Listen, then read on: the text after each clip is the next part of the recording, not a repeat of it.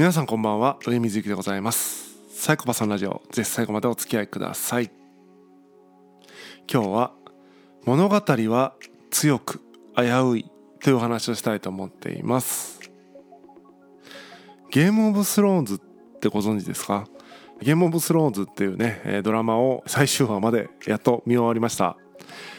2019年に終わったドラマなので、まあ、何を今更っていう感じもうブームも去ってね今はゲームオブスローンズとかやってる人いないでしょっていう感じだと思うんですけども、まあ、たまたまね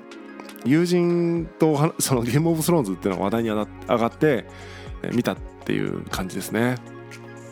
で、まあ、ゲームオブスローンズとはということでですね、まあ、ウィキペディアを参照するとですね、ゲームオブスローンズはジョージ・マーティンさんが書いたファンタジー小説シリーズ、氷と炎の歌を原作とした HBO のテレビドラマシリーズ、中世ヨーロッパに類似するが、ドラゴンや魔法が存在する架空の世界において、多くの登場人物が入り乱れる群像劇である2011年春から放送が始まり最終話は2019年5月19日に放送されたってことなんですけどもまあ7つのねこう王国があってそれをこうね統一しようよみたいなしたいねみたいな 王様になりたいねみたいな話で、まあ、ファンタジーあり政治あり戦争ありゾンビあり恋愛ありみたいな感じで物語のね 何ていうのかな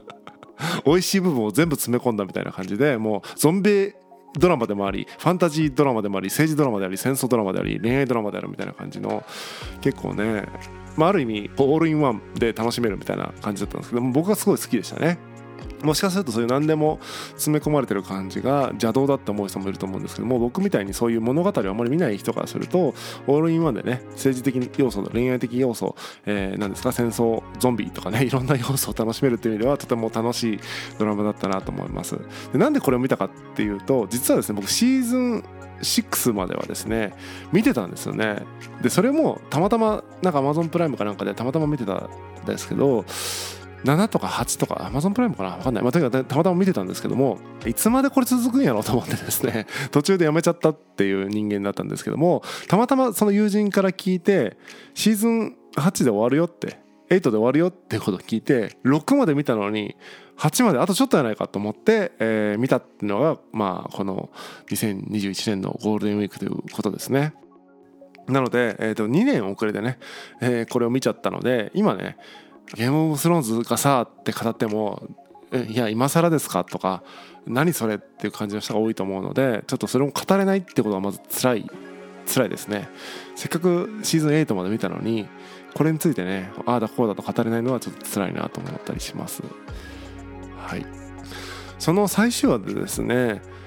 登場人物のティリオンっていうね登場人物がこう言うんですね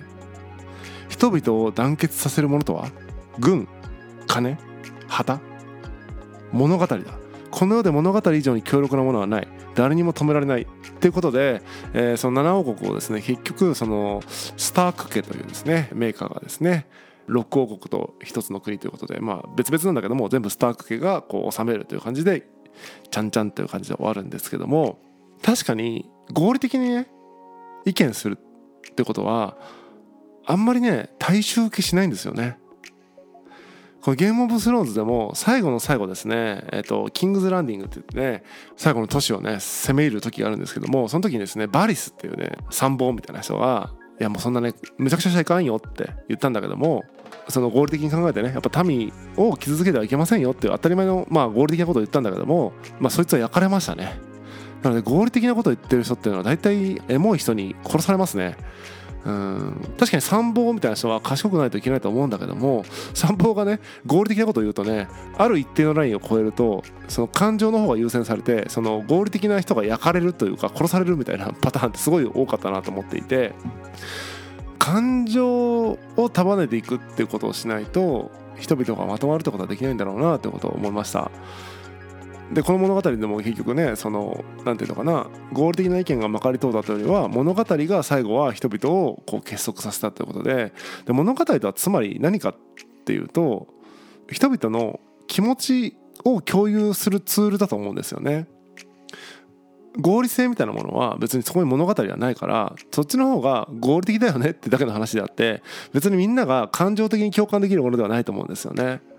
でも物語はいやそれって悪だよねとかいやそれって正義だよねってことを共有するためのツールとしてとても強力だなと。で最終的にはそのゲームオブスローンズ的にはね、えー、そのスターク家の物語というの威力によってですね、えー、7つの国がまとまっていくっていう形で終わっていくんですけどもまあある意味そうだよねと気持ちが入り乱れる中でそれを束ねるだけのストーリーっていうのが最強にだよねということだと思うんですけどもじゃあ現代に置き換えてもそのストーリーっていうのは今もなお確かに同じように協力その気持ちを束ねる道具としてツールとしてとても強力なんだけどもそのストーリーとストーリーがバッティングする時にとても危険だなって思うんですよね。例えば今のこのコロナウイルスみたいなものを見てもコロナはもう殺人ウイルスだやばい。これもう人類滅亡するよっていうストーリーを、えー、思い描いてる人といやコロナも風邪だからこれどうでもいいからこれ大したことないからって思ってるストーリーを描いてる人のストーリーとストーリーがこうバッティングしちゃうから結構ねずれちゃうんですよね物語によってね。だから物語で共有するっていうのは確かに一つの物語を共有できればものすごい威力があるんだけども物語と物語がバッティングした時にはそれはもう争いの最たるもの宗教戦争なんかもそうなんじゃないかと思うんですよね。宗教と宗教で物語が違ってその違う物語同士がなんかバトっちゃうみたいなこともあるだろうし。だから物語って確かに人を束ねるためにはとても有効なツールだと思うんだけどもその物語と物語がバッティングした時には争いを生み出すための装置にもなりうるということで取り扱い注意って感じですね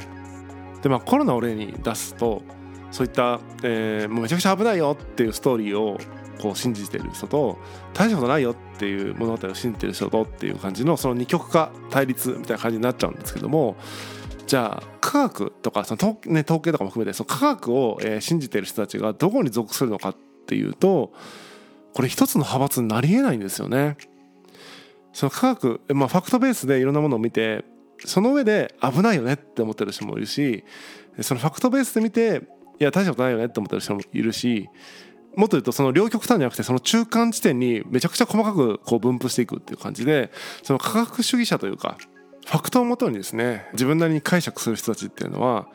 右か左かみたいな派閥に収まらないと思うんですよね。危険より危険じゃないよりっていうどこかに分布するにしてもなんか別に徒党を組んでそうだよねって感情を共有するんじゃなくてあくまでデータを見て自分なりにこうだよねっていうところに着地するということで派閥になりづらいんですよね。それよりはやっぱり大きな物語を共有して危ないんだ死ぬんだ殺人ウイルスなんだって思う方といやいや大したことないんだって思う方のっていうその感情を共有するストーリーで束ねた方が確かに大きな力を持つというか、えー、大人数をね動員できるっていうのはあるなと思っていてうん、やっぱり物語の力は、まあ、ゲームオブスローンズが言うようにですね最強だなというふうに思いますね。最強なんだけどもやっぱりそれは感情を、えー、共有するための道具というか一つみんなが一つになるためのツールに過ぎないと思うのでやっぱりその物語と物語がバッティングする時の危険性みたいなものをはらんでいるということでむずいですよね。人々が共有する物語まあ、世界平和の回でも話したんですけども一つの物語をみんなで共有できれば世界平和とか一つの方向を目指して人類は進んでいけるんだろうけどもたった一つの物語を全人類が共有するってことは可能なのかっていうときっとそうじゃなくてじゃあ物語的にアプローチした時には物語と物語がバッティングして結局争いになってしまって平和っていうのは訪れないよねとかいうことを思ってしまうんですよね。なのでティリオンが言うように物語でも確かに最強なんだけども最も強いという意味で最強なんだけども最強とはいえいろんなものを一つに束ねるだけの力があるかっていうとそんなことはないんじゃないかというふうに思いました。なので物語は強い。しかし危ういってことを僕は思っています。本日は以上です。またお会いしましょう。さよなら。